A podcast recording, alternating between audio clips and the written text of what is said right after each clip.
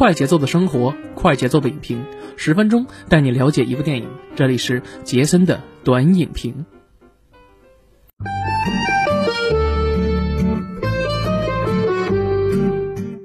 哎，不错，大家好，欢迎大家收听我们麻呢电台的杰森的观影报告，我是杰森啊。那又到周六了，本周六呢，继续由杰森为大家带来我们电影的资讯，还有一些评论啊。那听到这期节目，相信大家听到这期节目的时候，已经是五月的上旬了啊。那咱们现在录制时间呢是四月二十一号的晚上十点。为什么这么晚了，我还在继续录节目呢？是因为啊，我想了一下，因为上周啊，我们听的这个节目叫《榜铃》啊。那看完这个之后呢，我就一直在想，就是这个甩锅这个电影，哈哈，这个有点意思啊。所以可能我觉得最近看恐怖题材的电影看的比较多了，我想换换口味。于是，在我的这个电影的这个。库存里边啊，搜索了半天，哎，终于搜索到了一部我觉得看起来还比较有意思的现实题材的电影啊。那今天呢，给大家带来这部电影呢是张猛导演，呃，二零零八年执导的这部片子叫做《耳朵大有福》。我觉得其实张猛导演呢，我初识他是在呃，他跟王千源啊，呃先生合作的那一部《钢的琴》里边，然后我认识他的。但《钢的琴》是一零年的事儿了，这个是零八年。可以说这两部电影奠定了张猛导演的这个东北往事吧，东北往事的这个两部曲。其实我觉得这个两个电影，呃，应应该其实可以这么说。我觉得的话，《钢的琴》它的时间线应该是发生在什么呢？发生在《耳大有福》之前，因为嗯，看啊，《钢的琴》呃，陈贵人的这个故事啊。啊，这陈桂林的这个故事，不好意思啊，陈桂林的这个故事，其实他的故事应该描绘的是什么呢？九十年代下岗潮之前，下岗潮这样的一个故事的这么一个大背景之下，那正好他瞄准的是什么呢？东北老工业基地的一个没落，那你看《钢的琴》里边讲的什么呢？《钢的琴》里边讲的就是一个呃，特一个什么呢？一个下岗的工人啊，那面对自己的这个女儿啊，然后还有他的妻子离婚的妻子等等等等，要想要给女儿做一架钢琴，他买不起嘛，想给你自己女儿做一个钢琴，看起来像是一个魔幻现实主义的这么一个故事啊。他真真正正的给自己女儿做了一个纯钢的钢琴，凭借着自己呃在炼钢厂的这个工人的智。会啊，是吧？还有自己的勇气，结合了一呃一批老伙计，是吧？里边干什么都有，干油工的，干什么这个焊接的，还有什么干住宿的等等的都有啊，住宿一体的那种都有。什么在厂里就真真正正的给他女儿做了这么一个钢琴的故事啊，匠人精神。那实际上你从这个电影里边，你能够体会到这种什么呢？下岗潮带来的这种悲凉。一个老工业基地的一个呃没落啊，大家都知道，其实，在我们新新中国成立之初的话，百分之八十的一些重工业基地啊，重工业的一些场地都是在哪儿呢？都是在东北啊。就比如说呃辽宁沈阳这个地方，呃钢铁之城嘛，沈阳钢铁之城。而且呃张猛导演也是地地道道的辽宁沈阳人，所以说他对他的家乡有那么一丝丝的这样的一个情感，甚至来说对逝去的这种呃生活的这种怀念。呃，如果其实你没有看《耳朵大有福》的话，你看《钢琴》的话，它的味道是很冲的啊！就包括说这里边有很多的一些背景音乐，包括里边有比如说呃俄罗斯最著名的一个国宝级乐队柳拜乐队的一些音乐都在这里面当过配乐，还有一些其他的一些配乐，大家可以推荐去看看《钢的琴》。《钢的琴》的话，其实它的这个对逝去的这个没落的生活啊。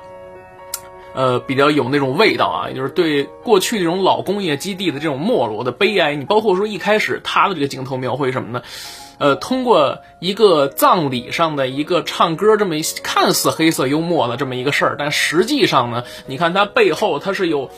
两个大烟囱，那这个大烟囱呢，其实就是马上就要拆了的老钢铁工厂的这样一个烟囱。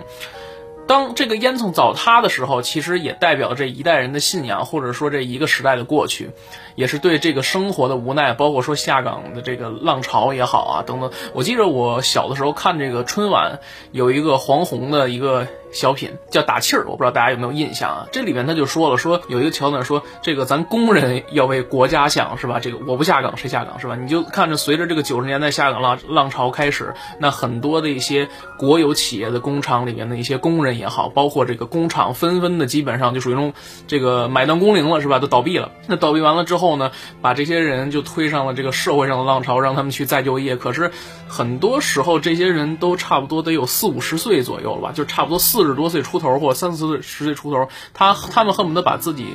这一辈子最年轻啊、最美好的这样的一段时这个时光都献给了这个工厂。那把他们推出去之后。他们是怎样在社会上生存的啊？这个大家你自己去细品啊，别有体会。那其实那个时候也诞生了很多的歌曲，就比如说《从头再来》，是吧？论成败，人生豪迈。只不过是从头再来啊！这句话呢，其实也是在《马大帅》里面，我们的彪哥啊也说过这句话啊，也说过这句话。其实张猛导演的作品，其实更多的啊，你会看见以后，他除了用黑色幽默的手法去表现这个电影里面的一丝丝悲凉感觉以外，他其实更怀念，或者说他更啊想什么呢？想致敬逝去的那些呃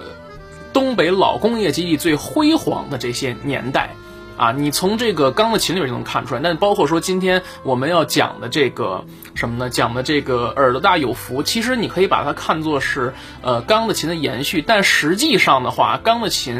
之于这个耳朵大有福，因为耳朵大有福是比《钢的琴》要早拍摄的啊，拍摄的第一部电影也是张猛导演第一部电影，那第二部他拍的就是《钢的琴》，那所以今天呢，我们刚才把这个《钢的琴》说了一下，然后我们再说说这个。呃，耳朵大有福，耳朵大有福，其实可以看作是一场中年男人的这个危机啊，同时呢，也是略带一点点的对这个东北老工业基地没落这样一个无奈啊。我们的男主角呢是范伟啊啊，彪哥饰演的王抗美，他是一个老的铁路工人啊，机务段的。那因为这个某些原因啊，这个气管病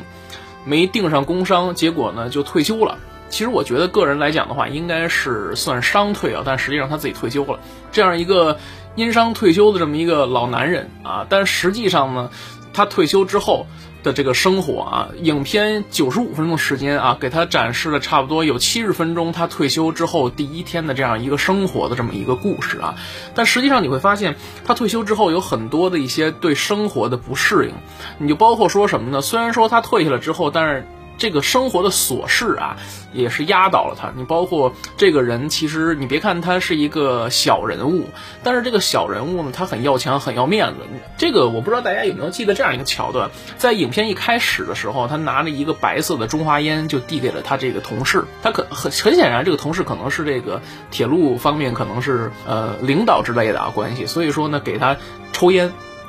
然后呢，就里边在攀谈的过程中啊，就说这个工伤没批下来，但实际上心里呢也是比较有这个。想法和盘算，但是但是在俩人的交谈中呢，你就能看到 这个人比较爱面子，比较吹牛嘛，还说这个啊没关系，其实这个退了也好，是吧？正好这个有人来找我去领唱，也是长征组歌嘛，是吧？因为过去他也算是这个搞文艺的文艺青年啊，经常在这个铁路里边，呃，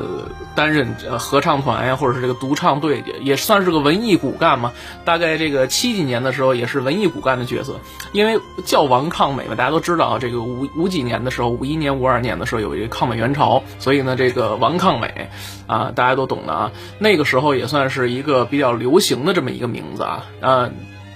，OK，然后还有一些其他的一些桥段，你看，包括说呃帮人家去这个网吧啊。在这个网吧里面待着啊，顺便帮人看摊儿吧，也顺便那个蹭点东西啊，呃，是一个生活呢也是比较拮据的这么一个男人 啊，也是比较拮据的男人，而且再加上有一个生病住院的这么一个媳妇儿啊，还有一个不省心的一个儿子，还有一个这个闺女倒还不错啊，可能看似嫁了一个稍微有钱的人，有钱的这么一个一个人，但实际上两个人之间的婚姻并不幸福啊，而且你其实你会在这里边种种的琐事中啊，你发现。呃，这里边一步一步的积累，你看到种种的琐事啊。首先，这个王抗美啊，是这样一个非常以自己过去的履历，呃为自豪的这么一个男人。你包括说他作为一个工人阶级也好，怎也好，他虽然说他自己过去是工人，但实际上他是那种什么呢？呃，工人里边的文艺骨干。哎，文艺骨干，你说我过去是一个文艺骨干，所以说他就觉得说现在退下来之后的话，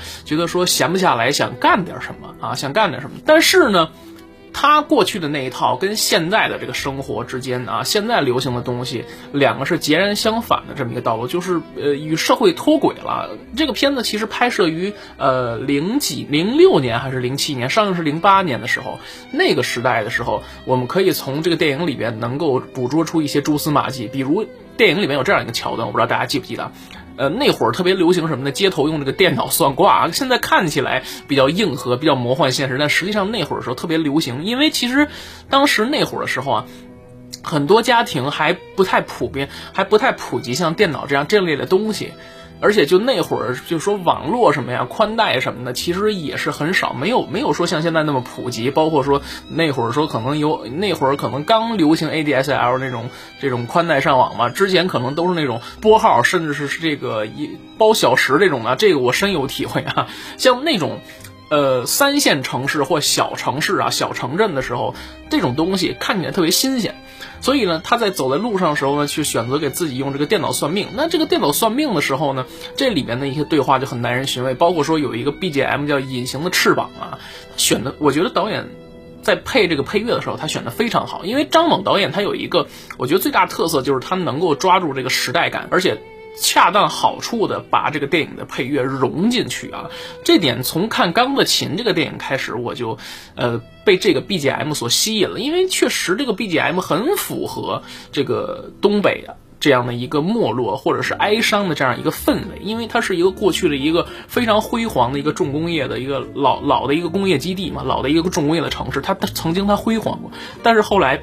因为某些原因啊，大家都懂的啊，某些原因一步一步衰落了之后，那种曾经辉煌的这种感觉或者自豪感，其实就已经呃在导演的心中啊，其实他呃已经埋下了这个深深的种子啊。所以说，我觉得导演其实拍这种电影的话，他内心其实还是在缅怀逝去的那一段呃辉煌的这种过去吧啊，辉煌过去。你包括说这个隐形的翅膀，其实也是。等同于啊，我觉得啊，也是等同于从头再来的那个感觉啊，大家可以自己去细品。而且这里面还有一个桥段比较有意思，就是说这里边的小姑娘啊，一看可能也就是八零后左右吧那个样子。当时还问这个王抗美说，有一个电脑，呃，算命，他说送一个这个设计的这么一个形象嘛，电脑算命设计一个形象，就是随便找一个模板 PS 那种啊，拍人头那种。呃，问叫什么名？他说叫王抗美啊，还选一个女人的名字。这个时候啊，作为老同志来讲，就要说他呀，说这个啊，这个王抗美是什么呢？这个王抗美的意思呢，就是啊，雄赳赳气昂昂，跨过鸭绿江。说你就意思就是啊，你们都不懂是吧？那个时代最流行的就是这，我这个叫这名字很自豪，对吧？很自豪这个东西啊。但实际上，你看他到时候给的那个钱，我不知道大家在前面有没有印象啊？有一个一块钱，上面有一个写着周杰伦三年二班。但实际上，王抗伟并不认识这个。虽然说有时代的烙印在里面，大家一看就知道，哦，那可能那个时代就是流行周杰伦的时代啊，就是周杰伦刚开始出道的时候，他流行的时代。因为大概是在零六年左右，是吧？杰伦出道是在九几年的时候，九八年还是九九年的时候，我记得不太清楚了。但是他第一盘磁带是在九八年，应该是的啊，对，九八年左右的时候，那。零六年的时候，就很多，其实咱们内地啊，就已经有很多人在听我们这这个杰伦的音乐，包括我，其实也是啊，也一直在听。所以你看，那当时的钞票上写着什么三年二班，我觉得可能也有很多朋友也深有体会吧。包括用自己手抄的歌词啊等等。那会儿因为网络也不是很发达嘛，所以说，呃，再加上他这个早期的音乐啊，确实是有一点听得不太清楚啊，以至于有些盗版的一些呃磁带也好，包括 CD 也好，他们的。做的这些，呃，表面上送的这个歌词本，很多都是听译啊，里边有很多的一些错别字。那你看，有些人就喜欢拿这个钞票上面写东西，当然现在这属于违法了。之前可能也就是大家都没有这个意识啊，就是污损人民币嘛，是吧？你看写一个三年二班，这个王浩美一看这个这个。这个纸币啊，就说你给我换一张是吧？这个我不认识，这什么玩意儿是吧？我不认识啊，这就说明什么？他就与这个现实社会脱轨，但实际上他还是依然保持了一个呃老同志这么一个骄傲和自豪的感觉。因为说啊，我过去我是搞文艺的，是吧？这个虽虽然我退了，是吧？但我也有自己的辉煌啊，我也有自己的辉煌。呃，而且你看自己还不甘寂寞啊，尝试了各种各样的职业，比如说什么呢？这个医院的病友给他推荐了一个电子商务啊，那会儿其实也新鲜，零几年那会儿其实没有什么电子商务的概念啊，于是呢，呃，就去了一个地方跟大家蹦蹦跳跳的，这个非常硬核，但是其实也反映当时这个社会背景，确实当时也是那么回回事啊，大家就一开始一帮人就又跳又唱的是吧？你一压根都看不出来传销，但实际上它就是传销的。之后又干过什么呢？又开始看看街头人擦皮鞋是吧？这里边又开始跟人学擦皮鞋，也遇到了一些事儿啊，然后呢，蹬个三轮吧，然后。看人那边遇到一老熟人，然后呢，人家做了一个倒骑驴，但是他人家呃，我要解释一下什么叫倒骑驴呢？就是蹬三轮啊，但是蹬三轮呢，他是把三轮这前面这斗放到前面来，这是一种这个我不知道其他地方有没有，反正我在北京没有见过啊。这个是听这个东北朋友们说，原来也看这个马大帅什么的一些电视剧里面，我知道这个东西叫倒骑驴啊，就是可能是东北的一个特色吧，这种特色的交通工具啊。把这个三轮这个前面的斗放在前面，然后里边外边做一个大的一个架子啊，大的一个大的一个罩子，然后里边呢把人可以坐进去。我觉得其实这样啊，我这样我觉得可能做起来是不是有一点危险性？因为你看你前面人就挡视线嘛，但实际上也算是当地的一个特色吧。呃，王抗美同志就发现啊，这个骑倒骑驴啊，然后还跟人家盘道说这个东西问问挣不挣钱。大街上倒骑驴有的是，但是唯独这个很有特色的原因在哪儿呢？就是它在这里面加了音响啊。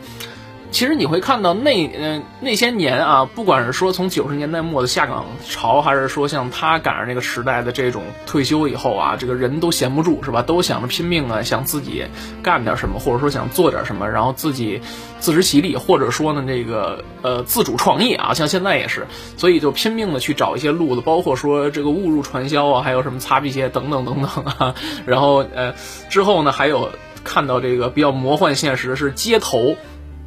现在这种搞街头这种这个舞台啊活动的地方，我觉得现在，呃，城里非常非常的少。大家现在如果不信的话，大家可以在北京啊，你可以去五环外的一些可能城乡结合部的一个地方，就是咱不说五环外，可能说六环。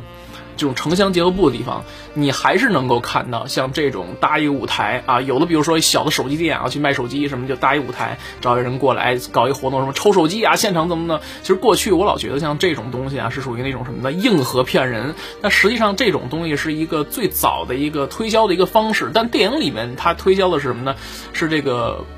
北极人的一个内衣啊，隐约上好像是本山大叔代言，但实际上我就不知道了。找一帮。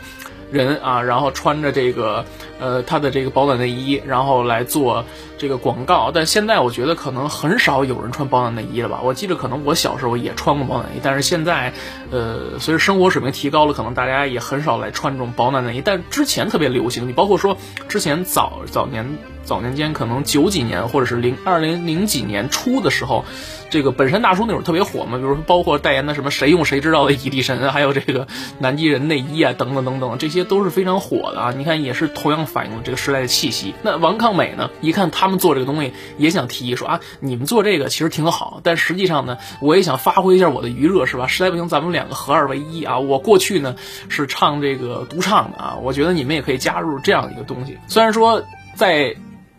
考试的过程中啊，可能自己啊，这个心有余而力不足啊。虽然说过去可能底气比较足，但实际上现在，呃，本身自身条件稍微差点，因为有这个气管病嘛，所以可能唱的不是特别好。但是你依然能够看到过去他的功底啊，包括说之前唱那个长征组歌，他以他过去搞文艺工作啊为荣，因为那个时候啊，如果说你加入了这个国企，尤其是像那个铁路系统的话来讲，那肯定就是铁饭碗。包括说你在那里边有干的是文艺工作，可能既是铁饭碗，而且是一种非常轻松而且还不累的这么一个活儿，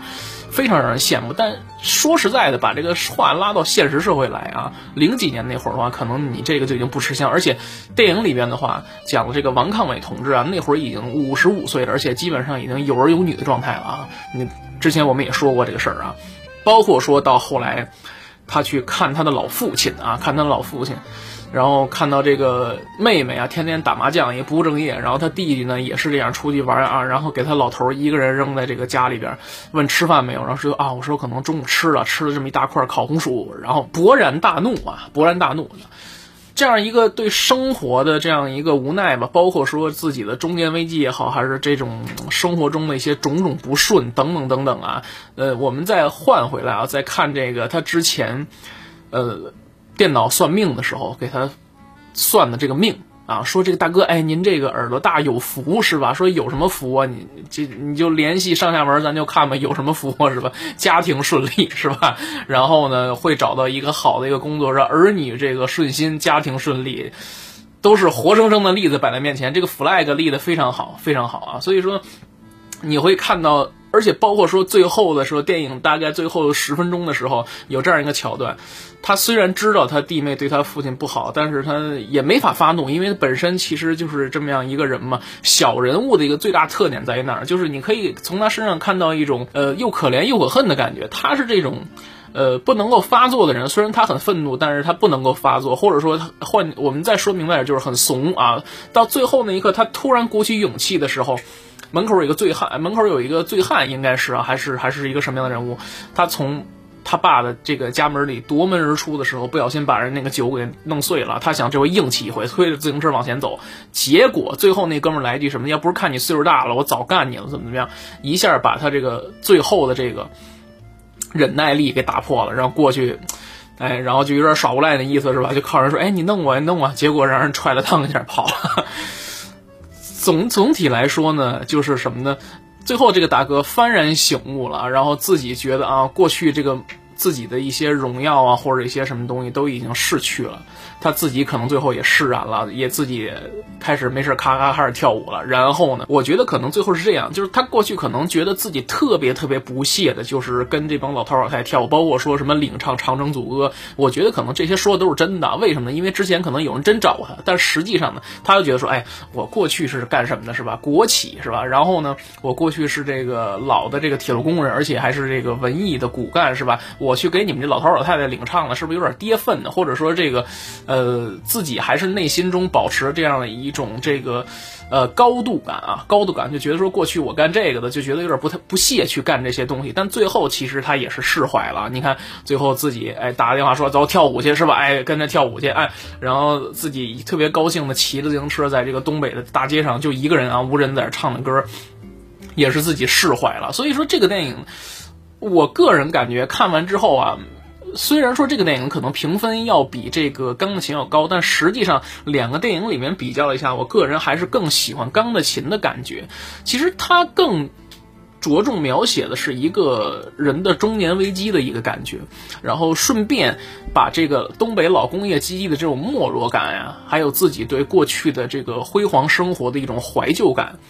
呃，小人物的这种无奈感。等等等等的啊，他描绘出来。但是我觉得，其实作为张猛导演的第一部作品来讲，我觉得 OK 是合格的。我其实我个人想给一个七分啊。但是对比他第二部拍的《钢的琴》来讲的话，我个人还是更喜欢看《钢的琴》，因为他的这个故事模式其实更能够打动。看似是一个不可能完成的任务啊，和非常魔幻现实题材主义的这么一个故事啊，但实际上确实是让人特别感动。尤其是你有那种生活的经历或者那种生活的情怀，我觉得看的还是非常好。所以。所以其实本期呢，我们不仅要说的是，呃，张猛导演的推荐给大家看的这个耳朵大有福以外，还是要我们重点还是要说一下《钢的琴》啊，《钢的琴》其实这个片子我也打了一个七点五分的一个分数啊。我个人觉得两部电电影里面，我更喜欢《钢的琴》啊。我不知道大家有什么看法，可以在我们的节目下方留言，或者说在我们的麻呢电台的官方微博啊，在新浪微博上搜索“麻呢电台官方”就可以找到我们了。好了，那本期节目就这样，我们下期节目再见，